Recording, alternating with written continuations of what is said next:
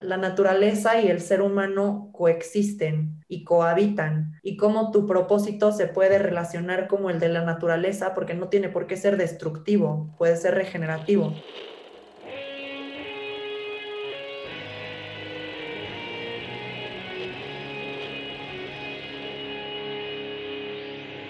Bienvenidos a Volver al Futuro Podcast donde platicamos con las mentes que nos impulsan a crear el nuevo paradigma de salud y bienestar,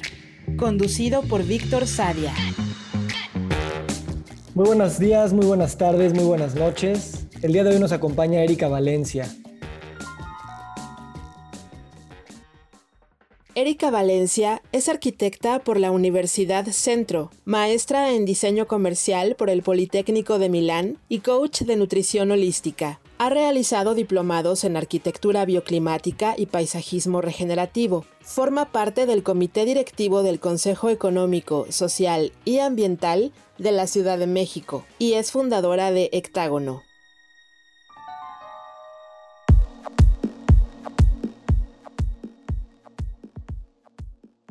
Erika, gracias por estar aquí. Gracias por la invitación, Víctor. Vamos a empezar del principio. Tú eres arquitecto. ¿Por qué? A mí siempre me ha apasionado mucho el poder generar espacios que fomenten el bienestar, en donde las personas entren y se sientan como extasiadas multisensorialmente y pueda crear como distintas, distintos cambios, una innovación justo en el bienestar de las personas. ¿Y eso lo sabías antes de estudiar? Sí, sí lo sabía antes de estudiar y esto salió, digamos que yo quise empezar a estudiar arquitectura en un castigo que tuve por parte de mi papá cuando era, no sé, cuando tenía como 15 años, justo a, media pubertad, malas calificaciones, me castigaron un verano teniendo que ir como de mantenimiento a las casas que se estaban construyendo en Acapulco a plena luz del sol, no me dejaban descansar en todo el día y mi escape era irme a las casas muestra y literalmente eran los únicos espacios con aire acondicionado completamente amueblados y fue cuando empecé como a apreciar muchísimo el detalle en la arquitectura, en el interiorismo y como justo como estar en distintos espacios podía cambiar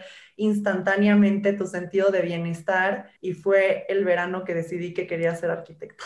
Y después que terminaste arquitectura, sé que te fuiste a Italia a estudiar todavía más profundo a diseño comercial. ¿Qué fue esa experiencia? Pues siempre quise dedicarme a, diseño de temas de hospitalidad comerciales, o sea, el poder diseñar restaurantes, hoteles, tiendas, y fue, fue un poco lo que hice justo después de graduarme de la universidad y de esta maestría, el poder empezar a diseñar estos espacios de retail en donde las personas pues justo se desconectan, eh, digamos que del día a día para entrar en vacaciones, ¿no? En modo vacaciones o en modo me voy a consentir. Entonces fue un poco justo como mi, mi approach desde estos lugares, como los lugares que normalmente pueden llegar a darte como este placer o este apapacho de estarte desconectando de la rutina. ¿Y en qué momento me gustaría me lleves por tu historia para después convertirte en coach holístico y nutricional y en qué momento empiezas a, desarrollar esas habilidades y conocimientos. Pues yo eh, tuve endometriosis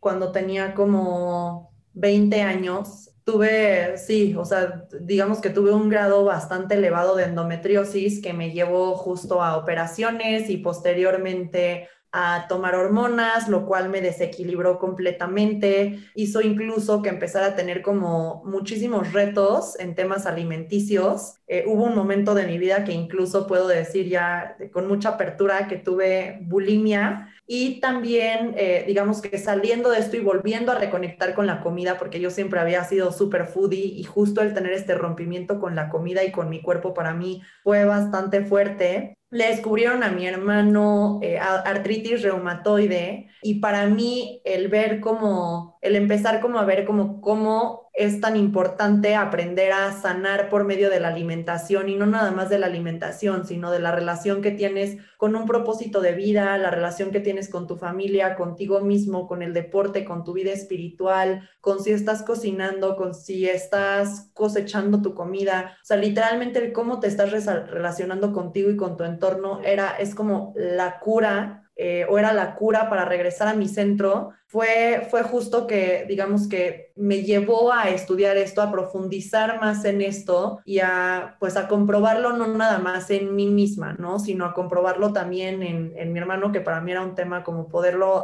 poderlo ayudar y posteriormente pues empezar a buscar mi propósito de vida y a manifestarlo con estas herramientas que me había dado mi, mi vida profesional previa. ¿Cómo se vivió en tu casa este periodo de cuando tú estabas enferma con bulimia y tu hermano fue diagnosticado? ¿Cuál era el ambiente que había en tu casa y cómo se percibió la enfermedad en ese momento de que estaba pues siendo una realidad presente? Pues realmente que yo tuviera bulimia nadie supo porque lo mantenía bastante escondido y em, esto empezó cuando me fui a estudiar a, España, eh, que justo iba saliendo de mi operación y estando allá, digamos que con las dos amigas con las que fui, que nunca me lo hubiera imaginado, digamos que hubo como un poco un rompimiento en relación por una u otra cosa y fue lo que me hizo entrar como en esta compulsión de cómo me doy placer inmediato, qué es lo que más disfruto, la comida, empecé a sobrecomer y luego traí este tema hormonal encima, lo cual me hizo justo tener como precisamente como esta parte de quererme estar purgando continuamente, o sea, si no era por estar sacando la comida que me comía por un exceso de ejercicio o por un exceso de trabajo. Entonces realmente cuando regresé era algo que no sabían, sino, o sea, fuera de que pues traía un peso que yo jamás había traído. y el tema de mi hermano pues sí fue algo que, o sea, que sí durante el tiempo que duró siempre afectó mucho a nivel familiar, como en cómo poderlo ayudar y más bien como, incluso como hacia un tema de lástima, ni siquiera, o como que la gente no sabe cómo, cómo manejarlo. ¿Cuál fue el punto más bajo para ti y cuál fue una experiencia que podrías compartir que crees que hizo que te cambiara la visión hacia buscar algo, una alternativa o buscar crecer desde otro lugar? Pues yo creo que fueron varias cosas. O sea, cuando me preguntan como qué me ha llevado a donde estoy hoy, justo el otro día estaba haciendo un desglose de tanto mis experiencias más felices como las que más me han dolido, pero que me han marcado y que me han hecho crecer mucho. Creo que la primera empieza a los siete años con el secuestro de mi papá, que eso me hizo tener como una gran empatía por México y por la inseguridad que se vive en el país y por el querer como literalmente en algún momento poder tener una participación en la redignificación y resignificación de los espacios que pudieran volver a generar un tejido social de bienestar que hiciera que el crimen disminuyera. Tal vez posteriormente, precisamente esta cuestión de un rompimiento con mi ser por medio de la bulimia, de la endometriosis, de todo mi proceso hormonal por el que tuve que pasar por procesos médicos que yo no quería pasar y que yo no tenía el conocimiento de ahorita para evitar el pasar por ellos. Sí, la cuestión de mi hermano, tal vez también lo que he vivido en los últimos años que me ha hecho justo a reconfigurar mucho más allá, que fue el, incluso el como tener este rompimiento con una, o sea, por medio de como de estas nuevas tendencias de feminismo, el incluso como que irse al otro extremo, ¿no? De decir, eh, ser una mujer, eh, un career woman significa esto y es irme a este extremo y es literalmente pensar que la mujer es superior, superior absolutamente todo y quitar como el esquema familiar de mi cabeza, quitar el esquema, pues literalmente un rompimiento con mi feminidad, por así decirlo. Y también es algo que he reconstruido, que he recuperado, que abrazo muchísimo y que agradezco muchísimo que haya regresado a mí ese equilibrio. Ahorita quiero regresar a este punto, pero antes de avanzar hacia él quisiera preguntarte, ¿cuál fue la reacción de los médicos que estaban alrededor de ustedes en la endometriosis o en el diagnóstico de artritis reumatoide respecto de darles una explicación con todo lo que se estaba o se vivió también en la infancia? Terrible. O sea, bueno, para empezar, los médicos no es que nada, o sea, ni siquiera no ahondan en esos temas literalmente los médicos te hacen entrar en un pánico y en una cuestión como de ya valiste, ¿no? Y esta es tu única opción y si no me haces caso, y fue lo que me hizo también llevar como a un extremo mi vida, porque a mí literalmente los doctores me dijeron, si tú no empiezas a tratar de embarazarte a los 23 años, pues igual ya valiste, y a someterte a medicamentos que a mí me, me tronaron emocionalmente, me tronaron físicamente, en el caso de mi hermano con la artritis literalmente eran vacunas costosísimas que se tenía que poner una vez a la semana, eh, se le empezó a caer el pelo, le, o chiquito. A los 15 años se lo diagnosticaron, le empezaron a decir que literalmente pues casi casi que ya era su condición de vida y sí, o sea, meterle miedo, ¿no? O sea, si no te pones esta vacuna, vas a acabar en silla de ruedas en cuestión de muy poco tiempo, quién sabe cuánto tiempo vayas a tener de movilidad y además, pues ni modo, pero la vacuna que te estás poniendo es muy probable que te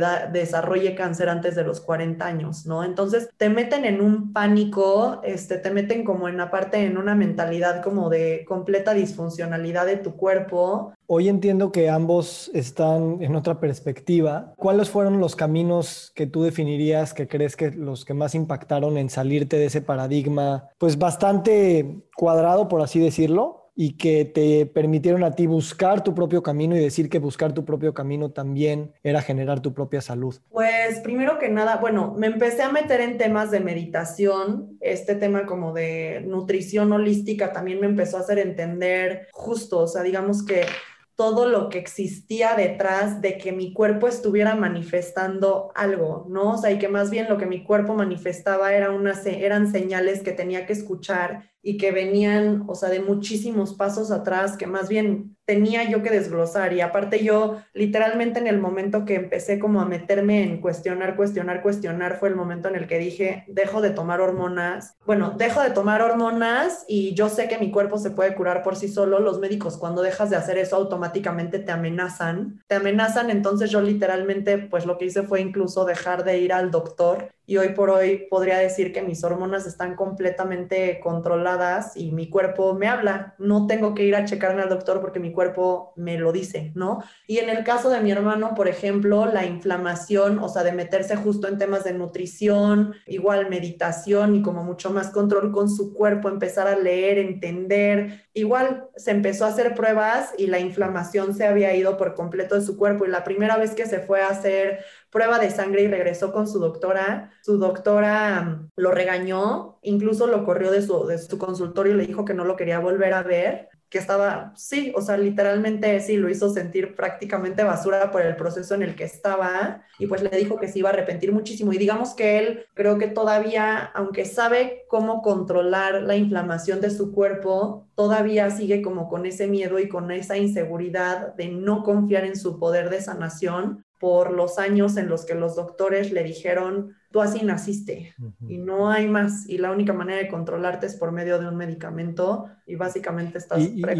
y, vivimos en ese paradigma de medicalizar cualquier cosa, digo, en, algunos aspectos eh, nos da mucho, pero en otros pues nos quita también. Ahora te quiero preguntar, todos escuchamos la palabra holístico todo el tiempo y yo sé que eres una persona que ha reflexionado sobre esta palabra desde muchas perspectivas. ¿Cómo lo definirías y cómo esa definición ha ido evolucionando con los años? Pues para mí al principio holístico básicamente quería decir espiritual. O sea, yo pensaba que la palabra holística estaba vinculada con prácticas espirituales, meditativas, o sea, literalmente todo eso que no estábamos como acostumbrados en ese momento a ver. Para mí, sí, todo lo que era wellness, pero no de un wellness físico, era holístico. Y Hoy en día, digamos que para mí la palabra holístico quiere decir circular, quiere decir integral y quiere decir no nada más una espiritualidad, sino si tú hablas de un bienestar holístico, estás hablando de un bienestar que incluye tu bienestar físico, emocional, mental, espiritual, gastrointestinal, o sea, literalmente todo lo que tu bienestar implica, tus relaciones para estar equilibrado o no sé si ni siquiera equilibrado, pero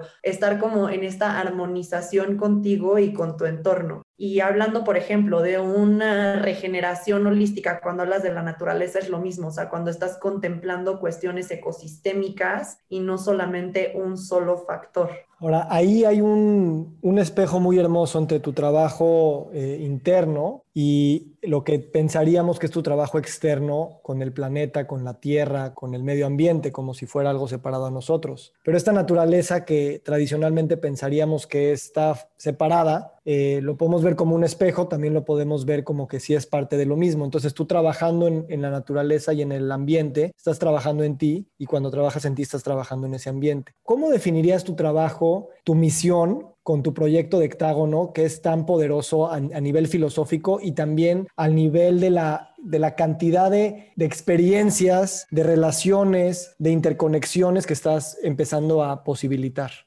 Bueno, primero que nada me gustaría contestar la parte del espejo, que precisamente cuando yo empecé con Hectágono, aunque para mí era un mundo de oportunidades y justo a todas las personas que vinculaba les decía, ve que esto es un canvas de blanco para ti también y no nada más para mí, pintemos aquí juntos nuestro propósito. El espejo que yo tenía cuando empecé, que era un espejo de mí, para mí el empezar a trabajar en las áreas verdes en las que estoy trabajando ahorita era ver espacios que estaban completamente deteriorados que estaban completamente bloqueados porque por alguna razón literalmente todo impedía que sucediera, o sea, que se avanzara, que sucediera cualquier cosa en ellos. Espacios como muy controversiales, espacios en los que existía muchísima duda, muchísima incertidumbre y literalmente yo estaba completamente igual en mi ser, ¿no? Y todo era difícil en esas zonas todo era difícil en mi vida. Y cuando empecé, digamos que justo cuando empecé como a, digamos que a, sanarme a mí misma, fue que de cierta forma las áreas verdes o mi propósito de vida en, en México me, me, jaló. Y justo de ser como arquitect, practicante arquitecta y coach holística, empecé a ver esta, pues esta necesidad de nosotros de lo que te decía, de redignificar y resignificar nuestra ciudad, pero empezando por las áreas verdes, porque las ciudades nos alejan mucho de una calidad de vida o de un estilo de vida en el que estamos en contacto con la naturaleza para reequilibrarnos, hacen que exista muchísima fuga de talento, o sea, hacen que las ciudades estén contaminadas, que estemos respirando aire contaminado todos los días, que estemos teniendo aguas contaminadas. O sea, realmente el vivir en las ciudades y en ciudades como la Ciudad de México se vuelve un factor de falta de bienestar, sí, o sea, incluso de frustración, ¿no? O sea, realmente de salir a caminar y olerte el pelo y ya oler tu pelo contaminado. Entonces, de pronto el ver como esta problemática y el ver como las áreas verdes en la Ciudad de México eran depredadas por el desarrollo inmobiliario convencional, por la basura, porque son espacios que reciben todos los días cascajo, basura, aguas residuales y al saber que aparte estos espacios que restan en la Ciudad de México eh, verdes son corredores de biodiversidad, eh, son espacios que si estuvieran restaurados nos podrían estar dando aire limpio y no tendríamos que decir cada que tengo un fin de semana, una vacación, me quiero salir de la ciudad para respirar aire, limpio, para meter los pies a, un río, a un lago, a un cuerpo de agua limpio, para poder hacer actividades recreativas cuando realmente en la ciudad a 15, 20 minutos tenemos estos espacios, ¿no? Entonces para mí empezó a ser como, se volvió una convicción y un propósito de vida el cómo regenerábamos nuestras áreas verdes para regresarle el bienestar a nuestra ciudad y el bienestar integral social también, o sea, como a todo este tejido social, el poderles volver a regresar a la biodiversidad, poca biodiversidad que existe en esas zonas, sus ecosistemas, y por medio de esta regeneración a la naturaleza, nosotros regenerarnos a nosotros mismos, ¿no? Proponiendo en estos espacios huertos, actividades deportivas, eh, actividades de arte y cultura que rescataran nuestras raíces prehispánicas, actividades tecnológicas, también integrar temas tecnológicos eh, que pudieran acelerar justo la regeneración de estas áreas, etcétera, etcétera.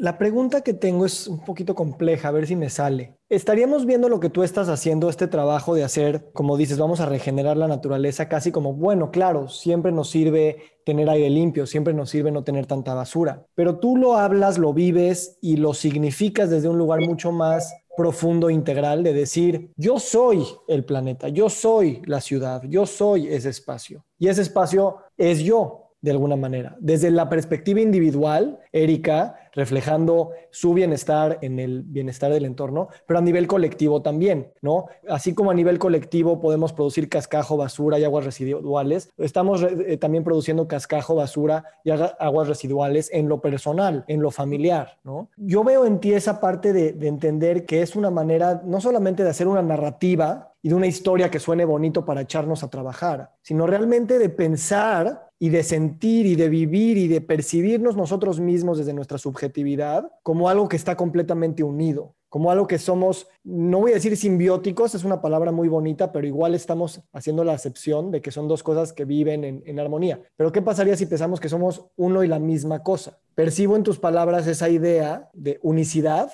más que de, de puentes entre dos cosas que tradicionalmente se sienten separadas. Sí, sí, sí, creo que esta pregunta se puede abordar desde varios puntos. Bueno, desde una visión ecosistémica, pensando en que eh, de lo importante justo que es el crecer estas redes, estos lazos, estos puentes, esta como polinización cruzada, por así decirlo, eh, este networking entre todas las áreas, o sea, que nadie, nadie, nadie quede excluido. Literalmente así como la naturaleza es completamente inclusiva, eh, pensando en un bosque, nosotros como sociedad, para volver a habitar nuestras ciudades de una forma mucho más coherente y armónica, tenemos que pensar en esta unión y en esta vinculación necesaria entre todos los sectores, entre todos los géneros y literalmente entre, entre todos, ¿no? Que nosotros en Hectágono justo creo que es uno de nuestros más grandes valores, el cómo continuamente estamos creando alianzas multisectoriales, multigeneracionales, multi todo, que vuelvan copartícipes a todos los sectores de la sociedad. Y por el otro lado, en una coherencia de estilo de vida, para mí sí se ha vuelto muy importante el ir cada vez experimentando como, o sea, llevando, digamos que a cabo estas cuestiones, como tú dices, de generación de residuos, de cómo nos estamos relacionando, pero también cómo, cómo lo internalizo yo y cómo todo está relacionado, porque sí, o sea, yo muchas veces explico que, que todo empieza por un bienestar integral o personal, como por un bienestar como propio y de cómo te estás hablando a ti mismo de si te levantas y te sonríes, de si te levantas y sientes que tu cabeza está llena de basura, cómo la sacas para que esa basura no vaya a salir hacia alguien más eh, o hacia algo más y cómo procuras tener un bienestar en el que estés cuidando, cómo te estás alimentando, qué ejercicio estás haciendo, qué prácticas espirituales estás teniendo, cómo estás cuidando tus rituales y tu agradecimiento y posteriormente eso cómo lo llevas a los demás, o sea, cómo literalmente lo empiezas a practicar como hacia todos estos círculos concéntricos que te envuelven, ¿no? O sea, las relaciones con los demás, la relación que tienes con tu entorno y este respeto hacia ti mismo y hacia los demás, pues posteriormente sí se va a ver reflejado hacia afuera y viceversa viceversa. Ahora, tú eres diseñadora y tienes esta mente de precisamente saber que puedes diseñar algo para después que eso diseñe a su vez orgánicamente cosas que sucedan. En tu experiencia que empiezas a jugar con todos estos actores a nivel multidimensional, a nivel multisectorial, para poder articular todos estos esfuerzos, ¿qué tanto necesitamos entender como diseñadores esta interdependencia e interrelaciones que tenemos entre todas las cosas y sistemas y procesos? ¿O qué tanto simplemente necesitamos dejar una infraestructura general y que las, por así decirlo, las piezas simplemente hagan su trabajo y van a ser mucho más regenerativas. Porque yo siento que la idea tradicional es que tengas alguien, una persona hasta arriba que lo diseñe y ya todo va a funcionar así. Y yo creo que esto es al revés. Todas las piezas tenemos que tener esa conciencia común de que estamos interrelacionados y somos interdependientes. ¿Cómo tú lo ves con todas estas personas que trabajas, que tendrán distintos grados de esta percepción y esta comprensión del todo? Y cuántos sí necesitan realmente vivir esta idea de que sí está todo muy conectado y cada vez nos damos cuenta de que está más conectado de lo que creíamos. Es bastante complejo, pero va a sonar cursi lo que te voy a decir, pero cuando actúas y haces las cosas como desde pensando desde el corazón, es cuando estas relaciones y estas sinergias suceden orgánicamente y cuando no se merman, ¿no? Entonces, para mí ha sido muy importante hablar de todo esto justo a nivel propósito y yo lo que veo es que nosotros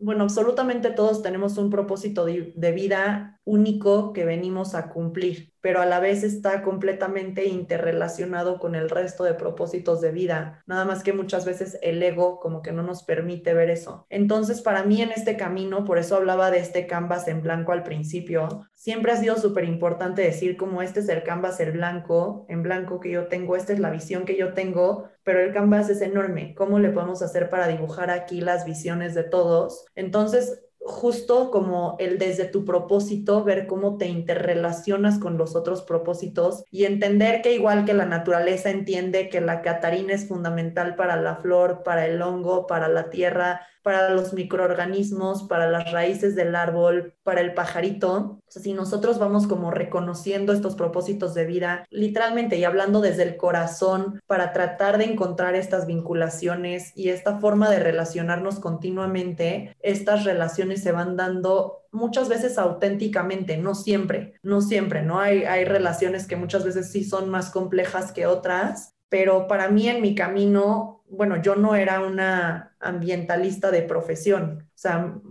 muchas veces me llegaron a decir al principio zapatero a tus zapatos o niña fresa que está haciendo esto por tendencia. Entonces, realmente mucho de esto ha sido un camino literalmente de, ir hablando desde el corazón y buscando vincular desde mi propósito con otros propósitos. Nosotros hablamos mucho de enfermedades crónicas y de cómo la enfermedad crónica está co-creada por muchísimas estructuras también que tienen que ver con la manera de producir, por ejemplo, alimentos, nada más por tomarlo desde esa perspectiva. El monopolio que hay en la cantidad de pocas empresas que producen la comida que consumimos, la gran industrialización que hay, el ultraprocesamiento de las comidas, este, los grandes desperdicios eh, y la contaminación que crea, por ejemplo, la ganadería o la agricultura industrializada, cada vez nos damos cuenta que la salud, si bien puede ser un discurso de responsabilidad individual de qué escoges meterte a la boca, también es un tema de pues completamente repensar la colectividad en, los procesos que hacen que la comida la tengamos enfrente de nosotros. Y eso es algo que yo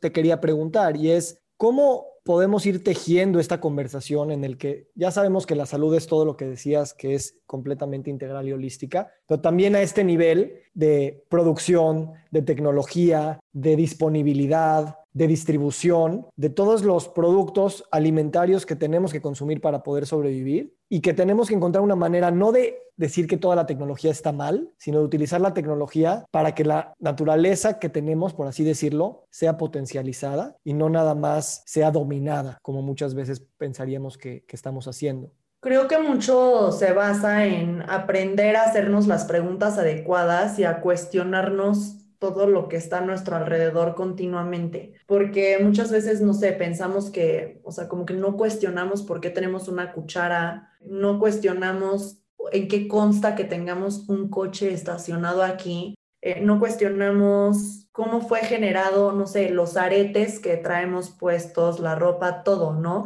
Y qué, recursos o sea, se requirieron para que ese arete llegara a nuestra oreja, literalmente. Y pensamos, o sea, ni siquiera nos cuestionamos de si los recursos son, pudieran llegar a ser finitos, ¿no? Vivimos, en, vivimos el día a día como si todo en este planeta fuera infinito, sin entender que, que son finitos todos los recursos y que si nosotros estamos consumiendo cualquier cosa, deberíamos estarnos asegurando de entender el proceso que va a tomar para que esos recursos se vuelvan a regenerar y vuelvan a reproducir lo que nosotros estamos consumiendo? ¿O qué va a pasar cuando ese recurso que estamos utilizando deje de cumplir su función para nosotros? ¿Cómo va a regresar a la tierra a ser alimento para otros organismos para poderse recircular y volver a formar parte de la vida? ¿No? Y un ejemplo, un ejemplo que doy que puedo poner ahorita es como lo que hemos creado con los cementerios. Cuando a ti te, te creman, o sea, te vuelves muchas veces un cuerpo completamente tóxico, bueno,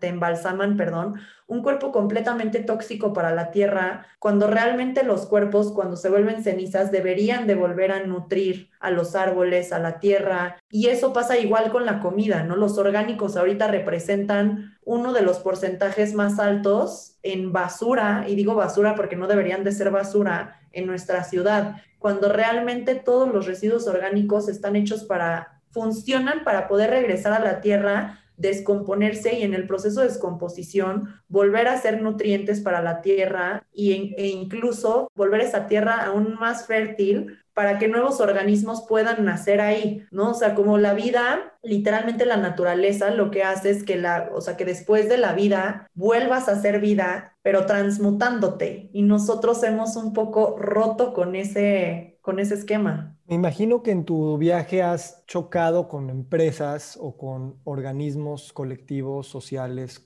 políticos, lo que sea, que siempre hay conflicto de interés, ¿no? Porque a, veces es más barato destruir, es más barato tirar, es más barato todo eso. Y tiene una lógica económica, ¿no? La lógica de, pues vamos a generar más beneficios. ¿Cómo estas narrativas empiezan a entrar a, estos grupos que tradicionalmente lo pensarían de manera muy lineal y no circular? ¿Y qué frustraciones has tenido, pero también qué otras sorpresas te has dado? Creo que entrar en el mundo de la sustentabilidad ha traído muchísimas frustraciones desde el principio, pero sobre todo al principio. Hace cinco años que empezamos para empezar todo esto en México era casi que una locura, ¿no? Cuando yo incluso, em, o sea, me, me, volví vegana, o sea, fue desde, o empecé a meditar, empecé a ser la loca de mi grupo de amigos, nadie entendía mi cambio y como que todos, por un lado querían a la Erika, a la otra Erika de regreso, pero por el otro lado les llamaba muchísima intriga y querían saber más y querían conocer más. Y hoy en día veo como muchos han adoptado varias de las tendencias que yo adopté hace seis años y están intrigadísimos en cómo pueden como cada vez incorporar más de estas como características a su estilo de vida. Entonces, esa sería una. Y por el otro lado, en temas como de gobierno, de marcas, lo que nos enfrentamos muchas veces es justo con marcas con las que buscamos asesorar. Es eso, que nos dicen, es que yo no puedo quitar el plástico porque me va a salir carísimo. O no puedo meter un tema de reciclaje porque no me dan los costos. Eh, justo ayer me decían que una marca, una marca grande en México quería empezar a integrar a sus mayonesas los huevos orgánicos pero que realmente se volvió una propuesta estratosféricamente imposible de hacer. Entonces, sí, o sea, tristemente, literalmente, o sea, ahorita sigue siendo un reto el empatar el beneficio económico con el beneficio ambiental, porque lo que nos trajo la industrialización fue precisamente romper con todos nuestros procesos artesanales y vinculados a la tierra que llevábamos haciendo desde hace muchísimas generaciones atrás, pues para mejorar, digamos que los tiempos de procesamiento y eso ahorita nos tiene creo que un poco cegados a las posibilidades, pero yo sí estoy viendo ahorita, o sea, la verdad es que yo cierro este año con muchísima emoción de lo que viene. Veo un área de oportunidad e inmensa justo en regresar a nuestras raíces sin regresar como olvidando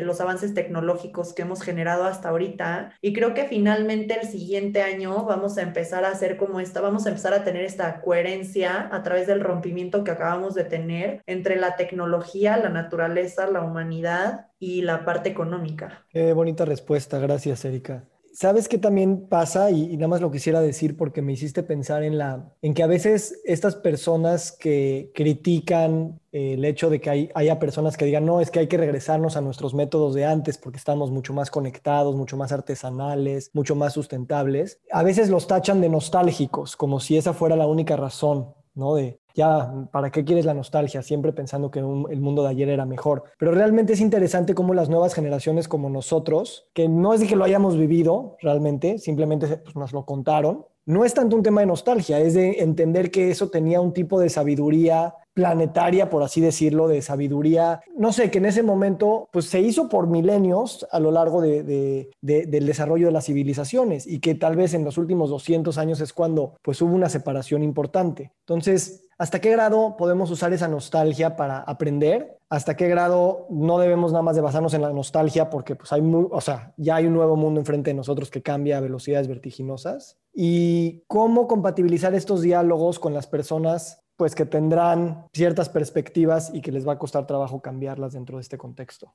Esta parte de la nostalgia también te diría que en mi experiencia mucho lo, lo, remontan a qué hippie eres, ¿no? Sí, o sea, un poco a descalificar estas tendencias ambientales y a eso, a vernos como hippies, a todos los que tenemos estas tendencias de bienestar y de naturaleza. Y lo que yo estoy viendo es que también ahorita con el COVID hay como dos formas de pensar. La que, la que sí está como, digamos que regresando a valorar nuestras, o sea, como cosas esenciales como nuestras relaciones, el pasar tiempo justo en la naturaleza, el consumir únicamente lo necesario, pero por el otro lado eh, hay quien está diciendo, ahorita no hay tiempo para voltear a ver el medio ambiente, ¿no? No me molestes con eso. Ahorita lo que importa es rescatar, o sea, es rescatar a las, o sea, voltear a ver temas de salud, voltear a ver los temas sociales que están surgiendo y no se están dando cuenta justo de lo que hablamos, de esta integralidad que se tiene que contemplar y que básicamente los pulmones verdes y la naturaleza es lo,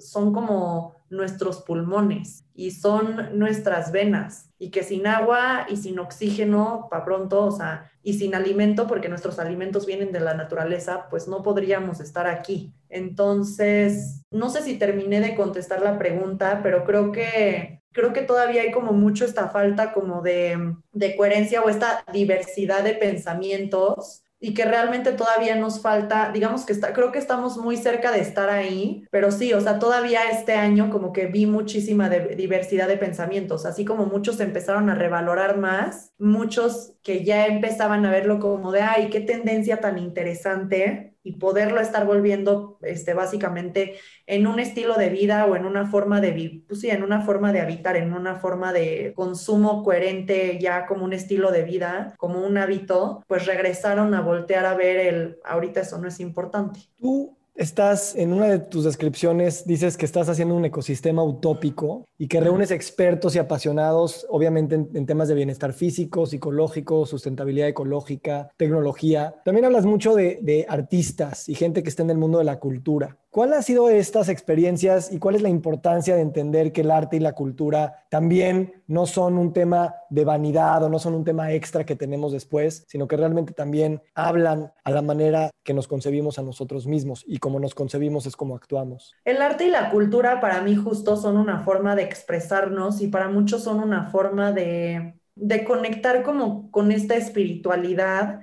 con estas raíces, de regresar como a entender el, el cómo concebimos o el cómo recuperamos estas, estas tradiciones, eh, que nos vinculan, ¿cómo lo puedo poner? Como con esta autenticidad humana, que a veces como que nos, nos salimos de ella o que nos meten en un estado meditativo si nosotros lo estamos haciendo o si nosotros lo estamos también observando. Y para mí, digamos que el integrar bienestar integral, ambiente, arte, cultura, tecnología, es como cómo volvemos a concebir el cómo habitamos las ciudades en comunidad. Nosotros lo que hemos creado en Hectágono, en estas áreas verdes, es como este hub o ecualdea en donde diversos, diversas disciplinas conviven en comunidad generando precisamente este intercambio de conocimiento, este intercambio de, pues sí, de conocimiento, de habilidades, de cómo cuando llego yo a este espacio de área verde voy a mejorar, voy a maximizar el espacio, voy a regenerarlo y cómo también voy a ofrecer una oferta social y cómo a la comunidad a la que me estoy integrando voy a ofrecerle algo, eh, sí, voy a ofrecerle algo. Entonces, justo hablando como de lo que,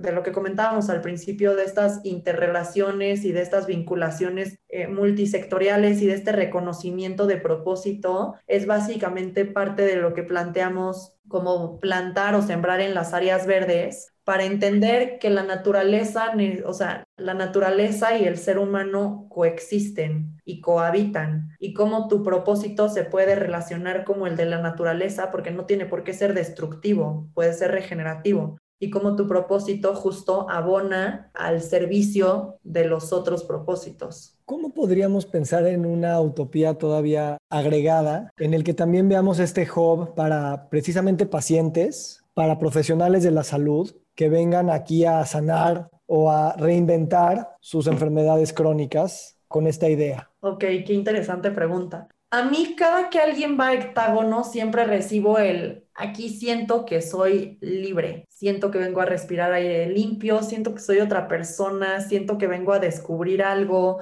Y en hectágono justo, digamos que siempre estamos tratando de estar a la vanguardia, ofreciendo distintas iniciativas y actividades con la, en las que puedas innovar en tu bienestar, ¿no? O sea, desde temas como Wim Hof Method hasta ceremonias de cacao, hasta temazcal, hasta mm, entrenamiento funcional, pero literalmente descalzo, en donde te estés fijando en cómo se siente el pasto en la planta de tu pie y cómo se siente el viento en ese momento, si hay sol, si no hay sol. O sea, en esta parte de estar muy presente en tu cuerpo y conectando con todas tus sensaciones. También en volver a entender, por ejemplo, que las abejas no son un ser que viene a amenazarte y al cual tienes que matar o tienes que correr porque está ahí para picarte, porque es una mentira. Yo era de esas yo era de las que veía una abeja parada en, no sé, en mi vaso y salía corriendo, ¿no? Y de chiquita hasta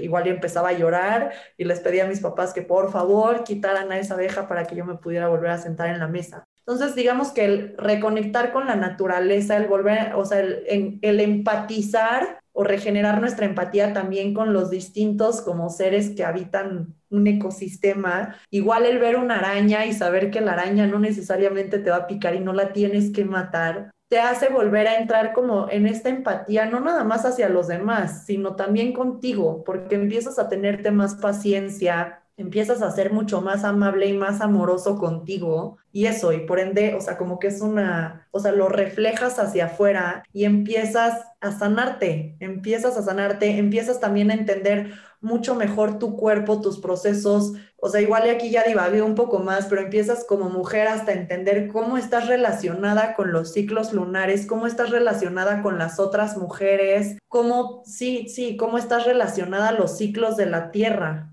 y cómo puedes sanar por medio de los ciclos de la tierra como tal también, y cómo cuando tú sanas, también sanas a la tierra. Creo que eso ya nos dio tarea para ponernos a soñar en estas utopías y yo creo que cada vez nos estamos acercando más a pensar y a vivir de esta manera porque pensar y vivir de la manera en la que estamos viviendo a nivel colectivo está siendo también fuente de mucha enfermedad crónica. Entonces, la enfermedad crónica también es una llamada de la, naturaleza de alguna manera y escucharla con esta perspectiva también nos va a ayudar a resignificarla, tanto a nivel individual como a nivel médico y como a nivel colectivo. Me gustaría preguntarte para cerrar, tú tienes 31 años, un largo viaje recorrido, pero también se siente que viene un largo viaje también por recorrer. ¿Qué etiquetas de Erika quieres dejar? ¿De cuáles te quieres adueñar más? ¿Cuáles quieres inventar? ¿Cuáles te están causando conflicto? Uf, creo que los últimos dos años sobre todo he dejado muchísimas etiquetas y este año lo estoy cerrando dejando tantas etiquetas que mi cuerpo me lo dice, ¿no? O sea, literalmente justo ayer estaba hablando con mis amigas de cómo esta semana se me empezó hasta a caer la piel de los dedos, o sea, como que siento que estoy hasta como una serpiente o como una mariposa literalmente saliendo de este capullo, de esta piel, pero sí, muchas de las etiquetas que he dejado son como estas autolimitaciones que todos nos ponemos y que son terribles. O sea, muchas veces literalmente si nosotros tenemos la, el gusanito de que, de que queremos tener una familia o de que queremos que tener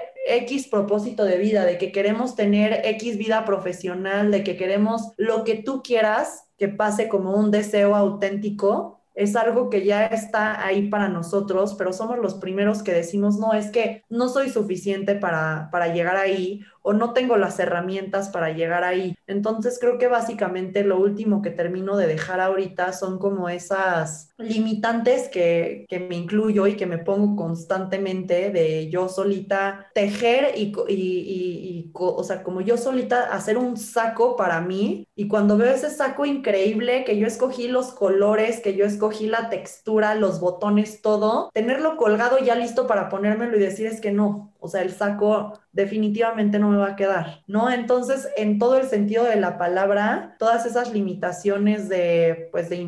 de inferioridad, de no poder, de no ser suficiente en todos los sentidos, es como algo que quiero así, con muchísimo propósito e intención, dejar en esta piel atrás este 2020 y ponerme con mucho honor y con mucho agradecimiento el saco que llevo tantos años tejiendo y en el, bueno, desde hoy, o sea, desde hoy decir, mañana te voy a estrenar y te voy a estrenar con muchísimo orgullo y te voy a salir fuera de a presumir a los demás, te voy a presumir en el espejo en cuando te tenga, en cuanto te tenga puesto literalmente en mí.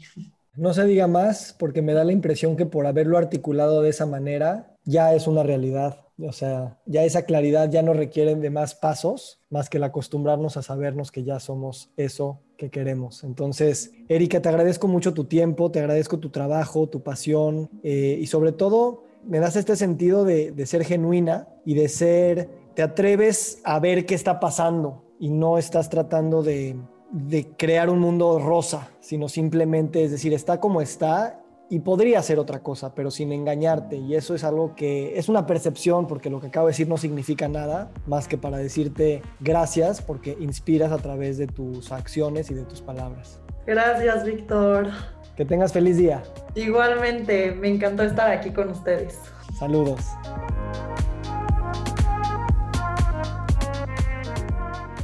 Nos encantaría recibir tu retroalimentación de estos podcasts para continuar generando contenidos que te sean útiles e interesantes. Si puedes, déjanos un comentario en la página web victorsaadia.com.